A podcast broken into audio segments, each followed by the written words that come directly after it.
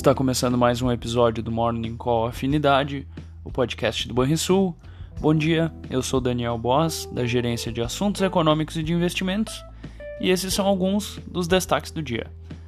As ações asiáticas fecharam todas em alta nesta quinta-feira, mesmo sentido dos futuros americanos, com os investidores revertendo o quadro vivenciado nos últimos dias. Os reguladores chineses seguem implementando políticas para estimular a economia Desta vez, o foco das autoridades são ramos da construção civil.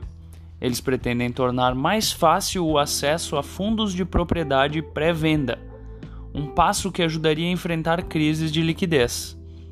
O tema dominante para o mercado global segue sendo o aumento nas taxas de juros por parte do Fed. A retirada de estímulos desproporcionais ameaça injetar mais volatilidade em uma série de ativos. As ações mundiais já caíram cerca de 3% este ano. O presidente norte-americano disse que é trabalho do Banco Central conter a inflação mais forte em décadas e apoiou os planos da autoridade. Na zona do euro, a inflação de dezembro é confirmada em recorde de 5% na base anual, confirmando também o dado preliminar. A energia foi responsável por 2,4 pontos percentuais do aumento anual e os serviços mais caros contribuíram com um ponto percentual. Sem os voláteis preços de energia e alimentos, ou como chamado pelos bancos centrais, o núcleo da inflação, subiu para 2,7% na mesma base.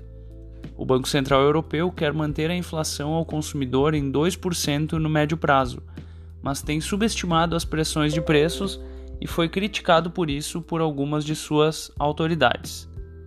Entre as commodities, os preços do petróleo continuam a avançar. O movimento de tropas russas na fronteira com a Ucrânia é mais um fator de atenção para os rumos do preço deste óleo.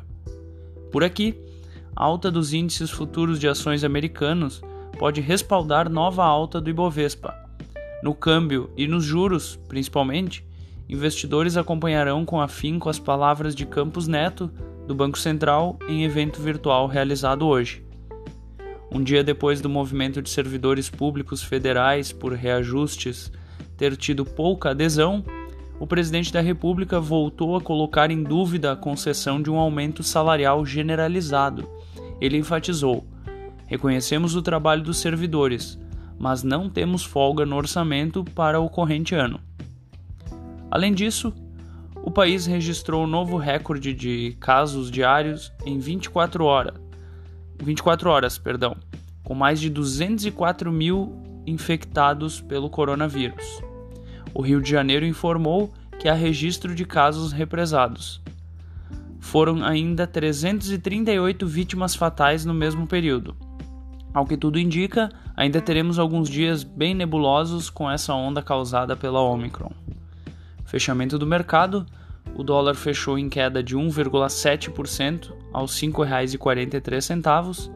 Já o Ibovespa teve avanço de 1,26% aos 108.013 pontos e o S&P 500 caiu 0,97% aos 4.533 pontos. O DI futuro para janeiro de 2023, o juro curto, caiu 7 pontos base a 12,01% o DI futuro para janeiro de 2027, o juro longo, caiu 21 pontos base a 11,24%. Agenda do dia.